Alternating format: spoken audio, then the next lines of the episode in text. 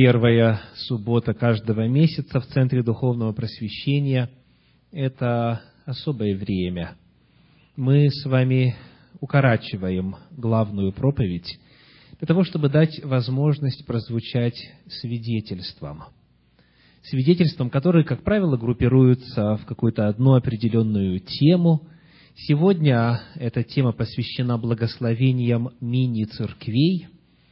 И моя проповедь в такие субботы, как правило, объединена одной темой – жертва хвалы. Это уже двенадцатая проповедь по счету. Мы начали проводить эти богослужения ежемесячные ровно год назад. И прозвучали свидетельства на самые разные темы о том, как Господь исцеляет, отвечает на молитву, как благословляет нас через библейскую школу, через многие разные аспекты духовной жизни – и сегодня вы тоже услышите свидетельство во славу Божью. Проповедь моя сегодня называется так. Жертва хвалы, двоеточие, пожертвования. Жертва хвалы, двоеточие, пожертвования. Мы уже много знаем о жертве хвалы. Мы каждый раз, делая остановку раз в месяц, рассматриваем разные грани жертвы хвалы – ее сути, ее природы. И вот сегодня только лишь одна маленькая грань, но очень важная. Приглашаю вас открыть в самом начале книгу Псалтирь, 106 главу. 106 глава из книги Псалтирь, стихи 21 и 22.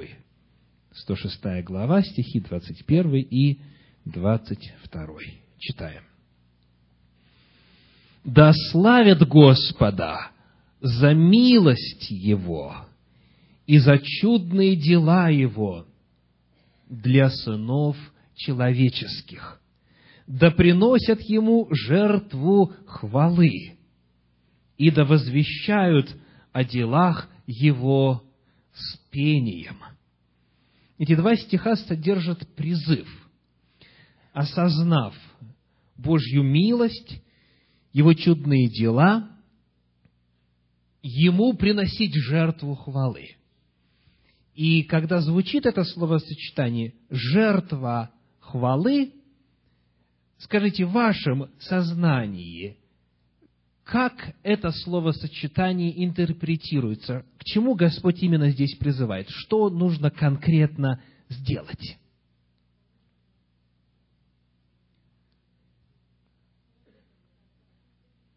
Нужно что сделать? действие руками совершить,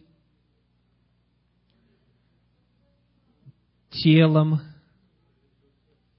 прежде всего сердцем слышу, и потом устами. То есть жертва хвалы – это, это действие уст, это задействование речевого аппарата. Да? Так, как правило, этот термин воспринимается. Еще раз, да приносят ему жертву хвалы. Давайте проверим, правильно ли мы понимаем этот термин. Каково его изначальное библейское значение? Что означает это словосочетание? Жертва хвалы. В древнееврейском, в оригинале «зеба тода». Это сделать очень легко нужно найти, где еще это словосочетание используется в Слове Божьем, и мы тогда посмотрим, что оно значит. Приглашаю вас открыть книгу Левит. Книгу Левит, седьмую главу, где мы прочитаем стихи 11 и 12. Левит, седьмая глава, стихи 11 и 12. «Вот закон о жертве мирной, которую приносят Господу. Если кто в благодарность приносит ее, то при жертве благодарности он должен принести пресные хлебы, смешанные с елеем, и пресные лепешки.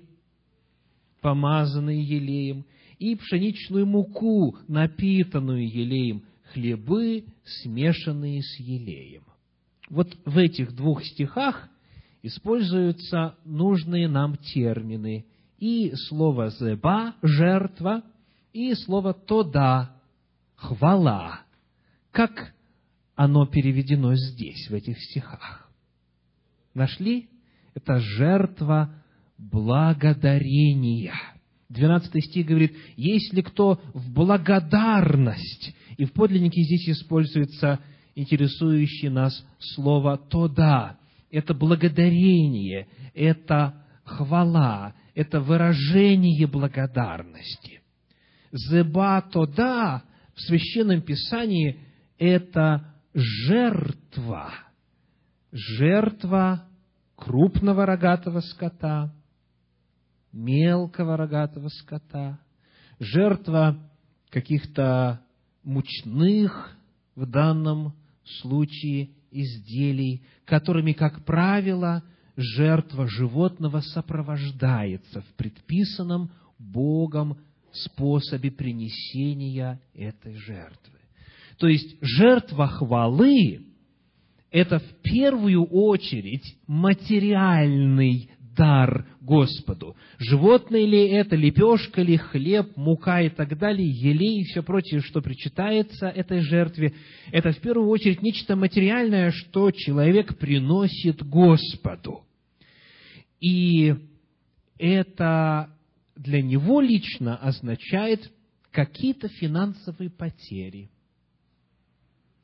Жертва хвалы по сути своей выражающая благодарность, выражает ее, во-первых, согласно Торе, материально. А во-вторых, когда человек эту материальную жертву приносит, он при этом еще и возносит жертву уст. Он сопровождает свое жертвоприношение описанием причины, по которой он решил дать Господу эту жертву. Итак, еще одна грань жертвы хвалы, ее изначальное, оригинальное значение выражается в материальной стороне дела. То есть человек берет из своего и по своей доброй воле отдает это Господу. Вот еще одна грань жертвы хвалы. Это не идиома, это не образные выражения, Зыбато, да, это животное с сопровождающими это жертвоприношение, составляющими хлеба и елея. Итак, кто из вас когда-либо Господу приносил такую жертву? Зеба да, жертва хвалы, жертва благодарения, которая выражается в чем-то материальном. Приносили когда-нибудь? приблизительно минут 15 назад многие из вас подходили сюда, к алтарю, и здесь располагались три корзины, и то, что происходило, в Библии так и называется, это жертва благодарения, это жертва хвалы. Когда человек от себя отделяет частицу – в которой он выражает свою признательность Господу, в которой он отражает меру получаемых от Господа благословений. Вот оригинальный смысл жертвы хвалы. Хвала Господу выражается в чем-то весьма предметном, конкретном, материальном, в нашем случае, как правило, выражающемся в определенной цифре, в определенной сумме, в определенном числе, которое имеет свой финансовый денежный эквивалент. И вот об этом измерении жертвы хвалы нам тоже нужно знать, для того, чтобы, по крайней мере, поднять статус того действа, которое осуществляется здесь у нас еженедельно – вы знаете, как часто происходит? Объявили сбор пожертвований, человек в спешном порядке, в суматохе смотрит, что у меня сегодня тут есть, что тут у меня завалялось, достает, что, как говорится, Бог послал, и механически это дело помещает в корзину. Но жертва Зыбату, да, это нечто совершенно иное. Конечный результат тот же. У вас стало вот в данном случае на 5 долларов меньше. Но то, что произошло, это не была жертва. Это было нечто механическое, нечто, может быть, даже вынужденное, потому что и сосед пошел, и соседка пошла, и если они, возвратясь, видят вас на том же самом месте, они могут заподозрить, что вы и пожертвования не хотите оставить Господу. Могут быть разные-разные-разные другие мотивы. Жертва хвалы проистекает, как было сказано, из сердца. Из осознания того, что, как мы читали в 106-м псалме, Господь милостив и чуден. Славьте Господа за милость Его и чудные дела для сынов человеческих. Потому когда когда вы приносите жертву хвалы, когда вы приносите жертву благодарности, несите ее достойно. Это нечто, что имеет духовную ценность. Это не просто вопросы бюджета Центра Духовного Просвещения, это не просто вопросы выживания, аренды, оплаты радиопрограммы и других программ, которые действуют в нашей церкви речь здесь идет о чем-то гораздо большем, о духовном явлении. Человек может это принести в соответствии с мотивами Богу угодными, а может это приносить совершенно негодным образом. Хотя в финансовом измерении результат будет один и тот же. Жертва хвалы проистекает из благодарного сердца. И человек задает вопрос о том, чем же он мог бы отразить, чем же он мог бы отразить Божью любовь и Божье благословение. Вот суть жертвы хвалы. Теперь давайте прочитаем быстренько несколько призывов в Священном Писании, которые убеждают нас в том, что отчасти жертва хвалы по своей природе – как раз и есть пожертвование, как раз и выражается в материальном служении. Первая книга Паралипоменон, глава 16, стихи 28 и 29. Первая книга Паралипоменон, 16 глава, стихи 28 и 29. «Воздайте Господу, племена народов, воздайте Господу славу и честь, воздайте Господу славу имени Его. Ну и вопрос, как? И дальше возьмите дар, идите пред лице Его, поклонитесь Господу в благолепии святыни Его.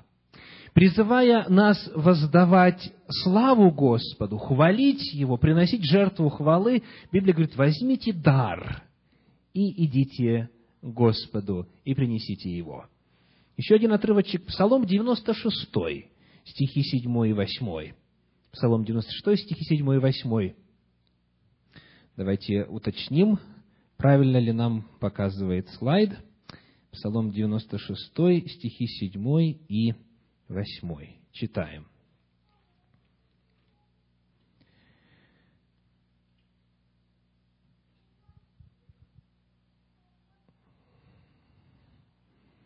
Беда у нас в том, что нумерация в английской Библии от русской отличается.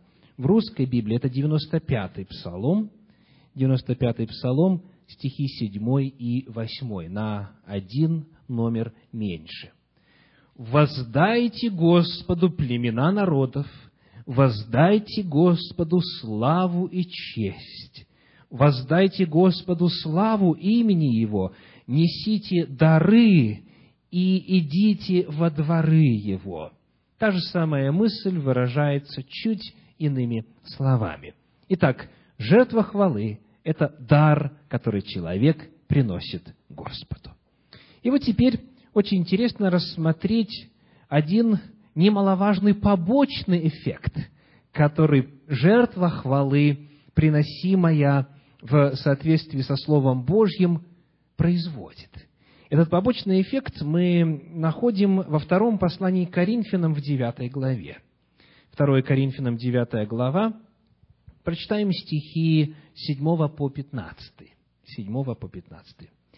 «Каждый уделяй по расположению сердца, не с огорчением и не с принуждением, ибо доброхотно дающего любит Бог. Бог же силен обогатить вас всякою благодатью, чтобы вы, всегда и во всем имея всякое довольство, были богаты на всякое доброе дело. Как написано, расточил, раздал нищим, правда его пребывает в век. Дающий же семя сеющему и хлеб в пищу подаст обилие посеянному вами и умножит плоды правды вашей, так чтобы вы всем богаты были на всякую щедрость, которая через нас производит благодарение Богу. Итак, нашли побочный эффект. Когда человек от сердца щедро жертвует, то эти пожертвования производят вновь для Бога же повторные, вторичное, добавочное действие. Какое?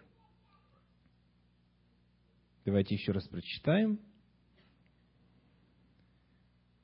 Которое через нас, вторая половина одиннадцатого стиха, производит благодарение Богу, ибо дело служения сего не только восполняет скудость святых, то есть финансовое служение и пожертвование не только помогают тем, кто в нужде, но и дальше производит во многих обильные благодарения Богу.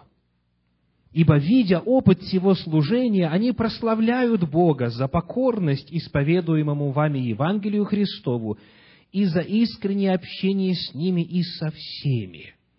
Молясь за вас – по расположению к вам за преизбыточествующую вас благость Божью, благодать Божью, благодарение Богу за неизреченный дар Его. Апостол Павел говорит о том, что когда человек приносит вот эту жертву от сердца, щедро, то эти ведь деньги или какая-то иная форма материального пожертвования – они не имеют ценности сами в себе. Речь идет о том, что они затем направляются на дело служения, и через это производят для Господа же вновь благодарение. То есть люди, которых коснулась, например, весть любви Божьей, благодаря средствам, пожертвованным вот здесь, у нас – они затем благодарят Господа за то, что Он их коснулся. И получается, что средства, однажды по природе своей ставшие жертвой хвалы, жертвой благодарения, они потом еще многократно производят благодарение, раз за разом, когда волнами расходится от этого служения Божья благодать и Божья любовь. Вот это удивительное качество и свойство жертвы хвалы – что она в состоянии производить эффект умножающегося и повторяющегося действия. Даже небольшая сумма, пожертвованная от сердца, она может совершить чудо преобразования и обращения человека, который затем может сотни и тысячи людей привести к Господу. И каждый из них будет благодарить Господа. И таким образом это служение, повторю еще раз, дело служения сего, 12 стих, не только восполняет скудость святых, но и производит во многих обильные благодарения Богу. Вот природа жертвы хвалы. Потому знайте, что когда вы осуществляете сей дар, когда приносите зебато да, жертва благодарения, жертва хвалы, природа этой жертвы такова, что она очень многих коснется. И о том, как именно ваши средства будут путешествовать для спасения многих душ, вы узнаете только на небе. Там только станет известно, какова подлинная ценность каждого цента, каждого доллара, который был отдан на дело Божье. Только в перспективе вечности, только в перспективе оценки этого служения, когда вся информация уже будет известна, когда Господь осветит сокрытые во мраке, только тогда мы сможем до конца и вполне оценить, насколько значима жертва хвалы, жертва благодарения, материальное служение Господу. Итак, сегодня, рассматривая еще одну грань жертвы хвалы, я хочу обратиться к вам с призывом. Он основан на 115-м псалме, стихах с 3 по 5 и с 8 по 10. Псалом 115, стихи с 3 по 5 и с 8 по 10. Что воздам Господу за все благодеяния Его ко мне? Кто из вас когда-нибудь задавал такой вопрос? Могли бы руку поднять? Кто из вас когда-то задавал вопрос, что воздам Господу за все благодеяния Его ко мне? Вот сейчас уже можно поднимать. Спасибо. Скажите, какой человек такой вопрос задает? Который знает, что Господь его благословляет – который сам факт пробуждения утром не воспринимает как нечто вполне физиологически естественное. Эти слова, этот вопрос в своем сердце задает человек, который признателен Господу за великие и малые чудеса в его жизни. Это тот, который не принимает все как должное, тот, который видит, что источником всякой благости на земле является Господь. Что воздам Господу за все благодеяния Его ко мне? Это правильный вопрос. Это нужный вопрос. И вы знаете, тот способ осуществления пожертвований, который я ранее продемонстрировал, вот такой вот на выбор, наспех, что попадется, этот способ – никак не совместим вот с такой постановкой вопроса. Когда человек говорит, что воздам Господу, он задает вопрос о мере благодарности. У него появляется желание как-то отплатить Господу за все его благости. А это значит, что он тратит некоторое время, планируя свое материальное служение в церкви, в конгрегации и задает вопрос, Господи, сколько в действительности я должен бы, если бы хотел Тебя отблагодарить, сколько я должен был бы пожертвовать? Сколько я могу пожертвовать? Это нечто вовсе не механичное, не механическое, вовсе не случайное вовсе не будничное и, конечно же, не формальное. Это отклик, основанный на анализе. Чем воздам Господу за все благодеяния Его ко мне? И дальше Псалом говорит, «Чашу спасения приму, и имя Господне призову, обеты мои воздам Господу пред всем народом Его» Тебе принесу жертву хвалы, жертву благодарения, и имя Господне призову, обеты мои воздам Господу пред всем народом Его, во дворах дома Господня посреди Тебя, Иерусалим. Аллилуйя. Вы видите, что перед тем, как осуществить жертву хвалы, жертву благодарения, вот это финансовое служение – человек задает вопрос о том, сколько это будет, сколько это должно быть, сколько это может быть, сколько он может себе позволить. В любом случае, это результат анализа. Это отклик человеческой души на вопрос, что воздам Господу за все благодеяния Его ко мне. Потому вопрос, звучит так. Есть ли вам, вам лично, за что благодарить Господа? Есть ли вам лично за что благодарить Господа? Выражайте свою благодарность так, чтобы она хоть как-то была соотносима с искренним ответом на этот вопрос. Выражайте вашу благодарность, в том числе в жертве хвалы, в добровольных пожертвованиях. Да благословит вас Господь. Аминь. Прозвучала проповедь, и сейчас время для свидетельств. Напоминаю, что тема свидетельств у нас сегодня – благословения мини-церквей. По всему Большому Сетлу каждую среду встречаются группы людей, объединяющихся в молитве друг за друга, в изучении священного писания, в общении, и там идет подлинная духовная насыщенная жизнь. Сегодня прозвучат некоторые свидетельства о том, какие благословения мини-церкви приносят. И я приглашаю нашего брата Дмитрия Сергеева для свидетельства. Дорогие братья и сестры, итак, в чем же благословение мини-церкви для меня? И э, я рад хотя бы за тот простой факт, что это меня отрывает от суеты. И э, вы знаете, когда у тебя много дел в течение дня, ты погружен в них, и жизнь для тебя является неким потоком дел и поступков, которые надо совершить в определенное время, в определенном месте. И смысл жизни в том, чтобы их совершить. И когда это тебя наполняет, ты на самом деле, то есть я на самом деле чувствую себя а, на самом деле опустошенным.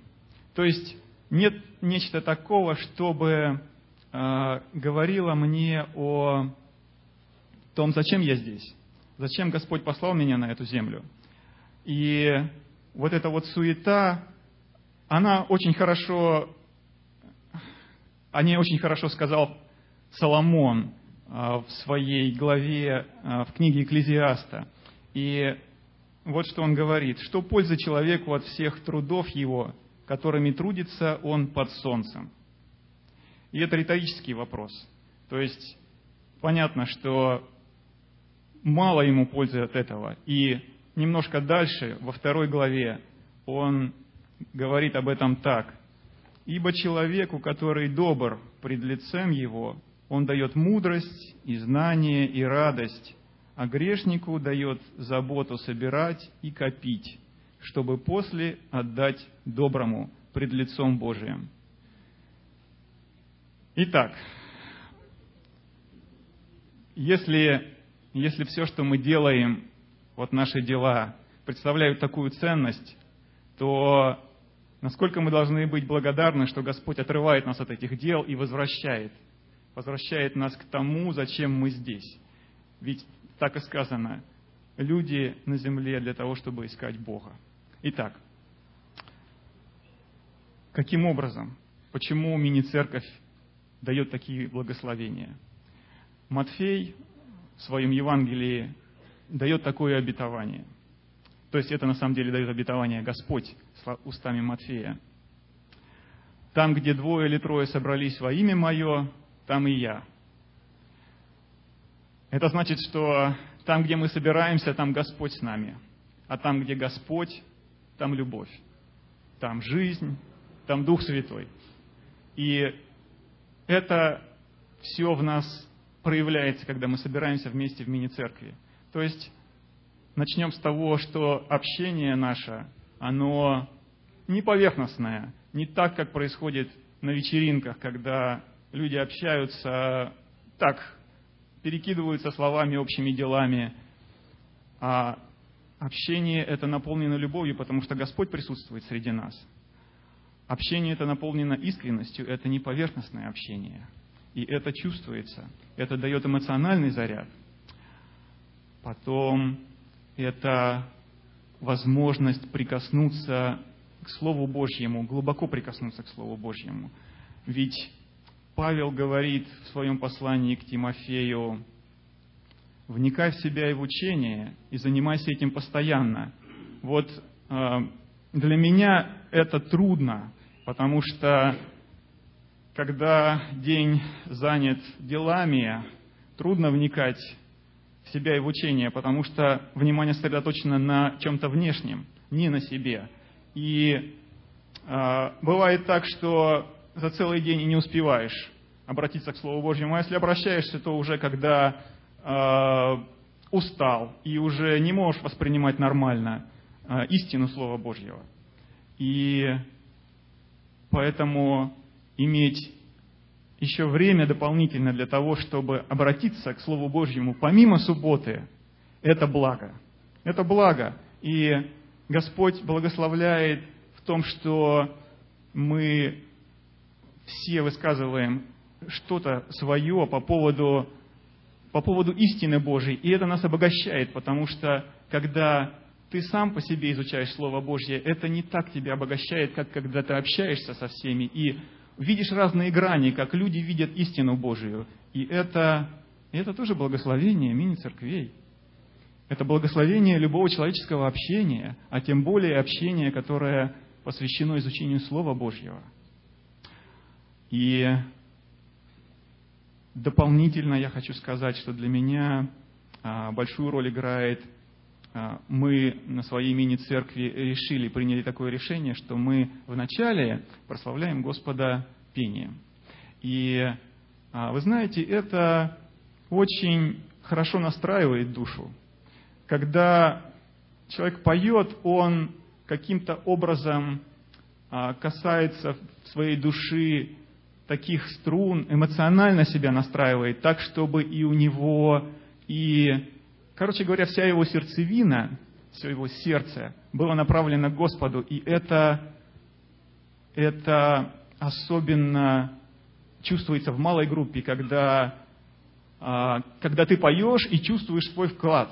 Не в огромном хоре, а когда ты поешь и чувствуешь свой вклад, и ты выражаешь этим себя. И вот во время а, проповеди ко мне пришло еще новое понимание чем мы, какое благословение дает Господь на, на наших встречах в мини-церквях. Ведь каждый из нас благодарит Господа. Каждый из нас вначале благодарит Господа, то есть выражает свое, свою благодарность, ту самую жертву хвалы, о которой мы все, все с вами слышим. И мы все стремимся это делать. И это то самое время на мини-церкви, когда каждый обязательно может сказать, свою благодарность Господу и тем самым прославить Его устами своими и сердцем своим. И Господь, будучи среди нас, Он радуется этому и благословляет нас. И посему, что же мне сказать? А, велика милость Твоя, Господи, я благодарю Тебя, что Ты даруешь мне возможность помимо субботы собираться и прикасаться к Твоему святому, к Твоему доброму, к, твоему, к Твоей любви. Аминь мини-церковь, которую э, представляет Дмитрий, она встречается севернее Белвью, как правило, это район Кёркленда, Басл, вот в том, в том районе.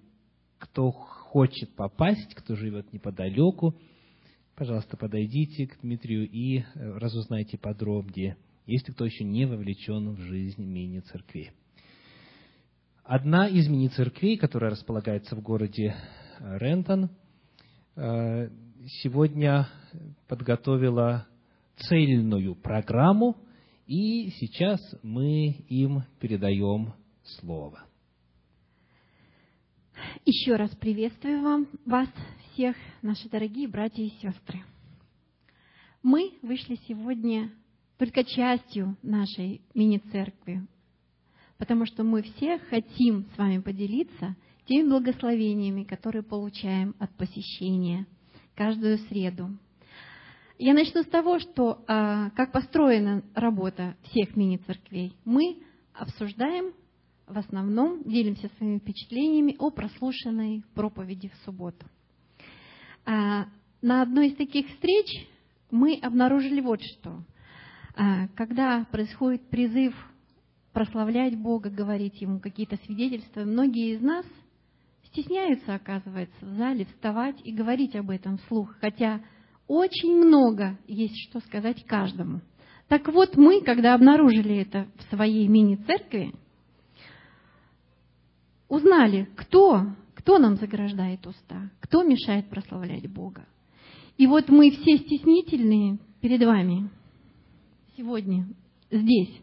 Я в том числе, потому что я чувствовала иногда, мне столько есть что сказать, но вот это все, весь груз нашего воспитания, который мы привезли с собой оттуда, он все равно сказывается. И мы решили противостоять этому. Мы будем говорить о своих благословениях, о своих э, необычайных открытиях, о тех жемчужинах, которых столько много и которые мы отыскиваем каждый раз в среду.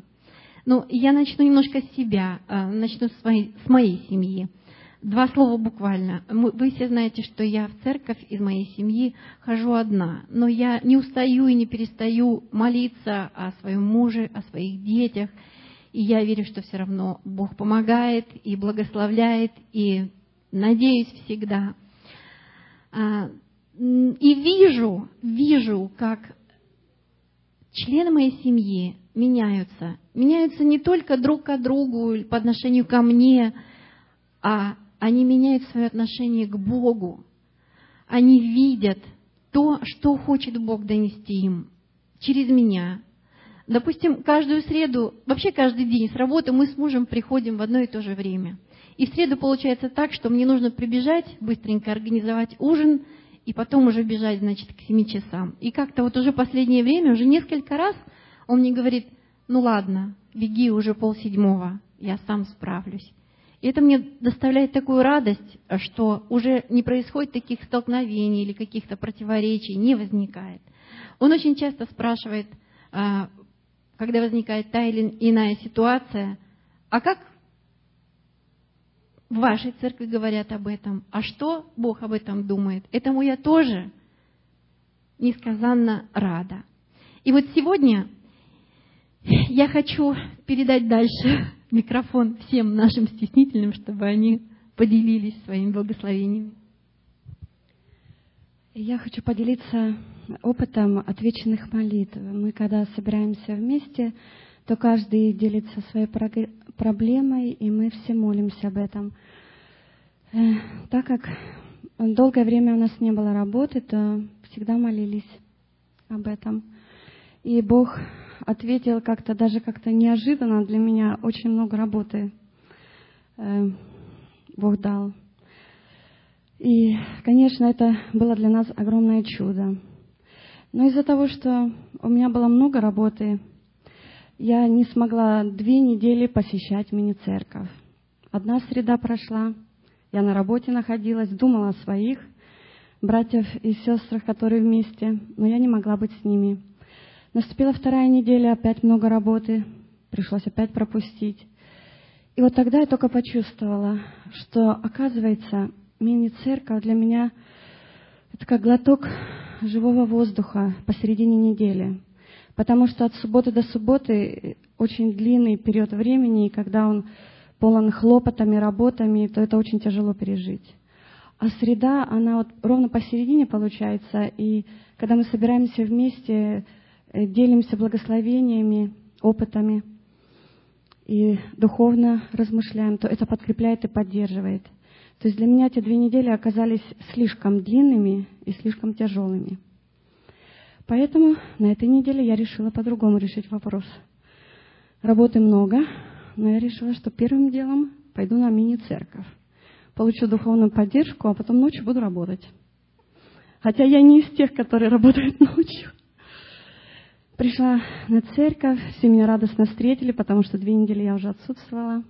Все порадовались за меня, благодарили Бога за работу. Я сказала, что я решила сегодня отложить на ночь работу, а прийти сюда. И опять было очень приятно вместе, получила огромный заряд энергии. И после домашней церкви мы отправились на работу. Обычно эта работа у меня занимает 4 часа, и работаю я не одна. Работаем мы с Аликом вдвоем 4 часа, не отдыхая.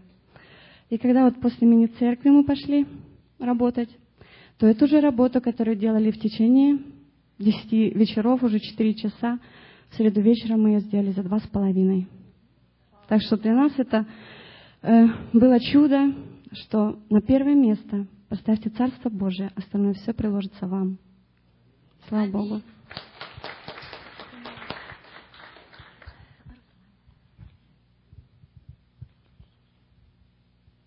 Я бы хотел, я бы хотел немножко дополнить, потому что бы не было бы полная бы группа, если бы я бы не сказал что-то.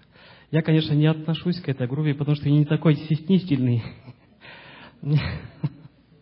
И это я всегда э, вхожу в дискуссии, всегда разговариваем. И действительно, на домашней церкви есть о чем поговорить. Э, там можешь выразить э, свою мысль свободно, что ты хочешь сказать. Даже если ты неправильно мыслишь или что-то неправильно сказал, это не так, как вот тебе скажут, нет, замолчи, ты неправильно сказал. Ты, ты просто выражаешь свои мысли вслух. И в домашней церкви это как раз есть то, что Э, ты, так сказать, эм, чувствуешь себя более свободно. Э, ты можешь, э, как сказать, чувствовать себя как в семье. Вот вы в семье разговариваете друг с другом, это то же самое примерно. Вот. И у нас долгое время с Ренатой не было действительно работы, и мы помолились именно в домашней церкви, и сейчас я не знаю, как от нее избавиться. Да. Ну, что еще могу сказать о нашей домашней церкви, что когда мы собираемся, мы действительно как э, одна семья и поем от души. Как всегда, мы начинаем с пения, и у нас не, приходит, не проходит одна или две песни, а вот пока душа не переполнится, мы поем. И это очень, конечно, объединяет всех нас. Вот. Э, там еще не вышел Сергей, Э, он обычно тоже участвует, участвует в этой дискуссии. Э, другой Сергей. Э, мы в основном стараемся молчать, чтобы другим дать слово, потому что они действительно такие стеснительные. Но сегодня я убедился в том, что они действительно могут выйти, и как в уроке мы проходили, они, как сказать, с дерзновением, дерзкие даже, можно сказать, рассказывают и вот э, пополняют друг друга. Вот что я хотел дополнить. Действительно, домашняя церковь очень приятная такое отношение, ну как, атмосфера очень приятная. Одной из важнейших частиц наших встреч это самое главное, думаю, общение друг с другом. Мы более становимся открытыми, общительными, и радостными друг к другу. И мне вспоминаются мои детские лета, когда многие из вас, тоже сидящих, почти каждую среду или вторник мы ходили, изучали суббот, субботний урок, да, и хотя бы мы были маленькими, но мы игрались где-то там по углам, но мы помним эти времена, и мы вспоминаем это очень с хорошими впечатлениями. Хотя мы уроков, может, никаких не извлекали для нас, но для нас это в памяти очень приятное время. Сегодня у нас тоже много детей в нашей группе, и, может быть, они тоже играются, как и мы игрались, но для них в уме останется в жизни на всю жизнь, что, что у них было такое время. И для меня, например, что я себя сделал урок, что я вообще-то человек очень трудно начинаю разговор с кем-то. И для меня это как бы школа, где могу с теми людьми, которыми очень трудно начинаю разговаривать, для меня сейчас намного легче. И слава Богу за это. И я думаю, что у многих из вас есть еще больше и больше опытов. И слава Богу за это. Я также Желаю передать микрофон э, Лене сейчас. Ну, для меня мини-церковь значит очень много. я чувствую там Божье присутствие, я чувствую любовь. Это дает небольшой заряд. Когда мы изучаем глубоко проповедь, мы останавливаемся на конкретных стихах, я очень много обнаруживаю граней, которые я не заметила во время проповеди.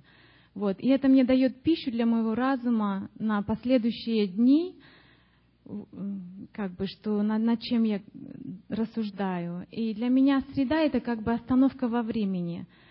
Вся моя семья, она как бы находится в одной среде, они как бы в одном котле варятся все. У них как бы свои радости, свои новости, свои переживания. Я нахожусь по своему роду деятельности совершенно в другой атмосфере. И как бы, когда заканчивается суббота, мне как-то становится грустно, что начинается эта суета, я так далеко от, отодвигаюсь от всего.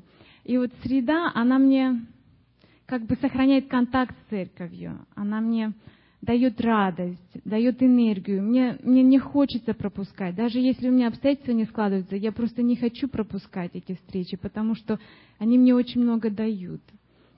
И как-то у нас на встречах был такой вопрос задан – могли бы вы сказать, какие черты в вашем характере вам больше всего не нравятся? Или самая такая неприятная черта в вашем характере? И когда я озвучила свою черту, которая мне не нравится, и это было мое такое, может, первое публичное, хотя это и маленькая публика, но публичное как бы признание. И само озвучивание вот этого, оно как-то стало действовать во мне. И потом прошло время, я стала замечать, что эта черта проявляется намного меньше в моем характере. Вот. Я очень благодарна Богу за Его благословение э, вот этих встреч. Эм, я хотел немножко тоже сказать еще, потому что у ребенка кончается терпение. Она, мы когда там сидели, она говорит, давай тоже выйдем. Я поэтому и вышел с ней. Я бы хотел бы ее спросить, как э, на домашней церкви, что ее туда тянет, потому что мы, когда в семье говорим, что идем к Руслану, она все бросает и идет. Что тебе там нравится у Руслана? Играться с, с ОМОНом. Дело, дело в том, что у Руслана есть маленькая собачка, Тимон. И она тоже участник нашей домашней церкви. И все дети с удовольствием, конечно, туда ходит, в эту домашнюю церковь. Я тоже хочу присоединиться ко всем высказанным здесь мыслям. И тоже согласна с тем, что наша группа имеет большую любовь. У нас все очень такие хорошие люди, любвеобильные. И э, мы приходим туда со своими нуждами, со своими проблемами. Господь отвечает на наши молитвы. Я очень много получила ответов просьб, которые я вызывала к Богу. Мы молились. И особенно вот хочу рассказать опыт за нашу Монику. Вы, наверное, все ее знаете. Потому что этот ребенок был очень тяжелый. Мы с дочкой до трех лет вообще не спали. Она вообще ночами не спала. Вот. И как-то у нас такая пришла мысль молиться за нее. И вот Лена Бочкарева как раз предложила, что давайте мы будем всей Э, домашней церковью поститься. Мы объединились в один день постом и молитвой и молились за нее. И на следующий день я ее встречала из школы, и я просто удивилась. Она вышла с автобуса такая спокойная, и она целый день занималась, рисовала, и вообще не была такая, она сама по себе гиперактивная и немножко нервная. Но настолько она изменилась, что она потом сама говорит, бабуля, а мне самой нравится быть спокойной и послушной. И мы просто видим в ней изменения. Слава Богу за это.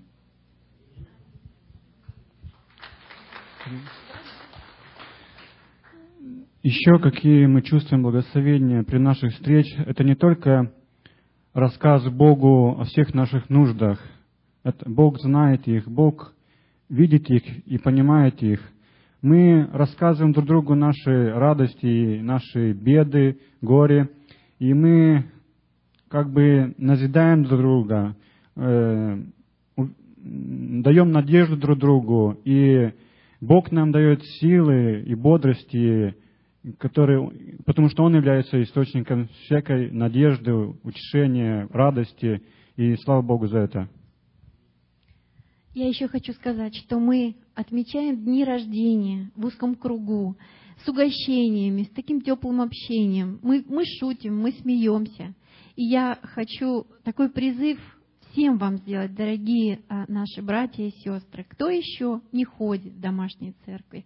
Никогда не поздно найти близлежащую от вас и прийти туда, и быть членом э, этой маленькой семьи, но такой много делающей для каждого из нас.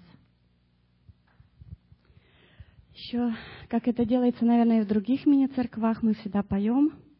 И поем очень красивые песни. сегодня мы хотим всей нашей мини-церковью спеть вам очень хороший псалом, и э, слова будут на экране. Я думаю, что вы можете все присоединиться и петь вместе с нами.